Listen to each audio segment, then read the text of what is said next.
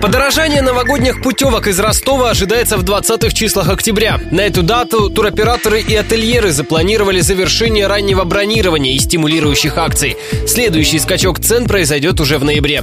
Впрочем, еще есть шанс уложиться в 30 тысяч за неделю отдыха на зимних каникулах, сообщила радио Ростова директор компании «Росинтур» Светлана Земцева. Ну, Чехия где-то 35 тысяч. Объединенные Арабские Эмираты тоже можно по раннему бронированию забронировать от 28 тысяч, там 36 тысяч. Это в зависимости от того, есть новогодний ужин, нет. Это городской отель. Но, естественно, это не цена на пляжный отель. По определенным акциям раннего бронирования, по определенным акциям от отеля. То есть такие предложения на сегодняшний момент есть где-то до 15-20 октября. Дальше, естественно, повышение ценовой политики, уже цены будут возрастать. Туроператоры советуют сэкономить за счет более поздней даты вылета. Так, туры, которые начинаются не 3, а 5 января, стоят ощутимо дешевле. Что же касается популярных на Новый год отелей Красной Поляны, то в этом случае выгадать можно, покупая путевку у туроператоров, а не бронируя номер напрямую на сайте курорта.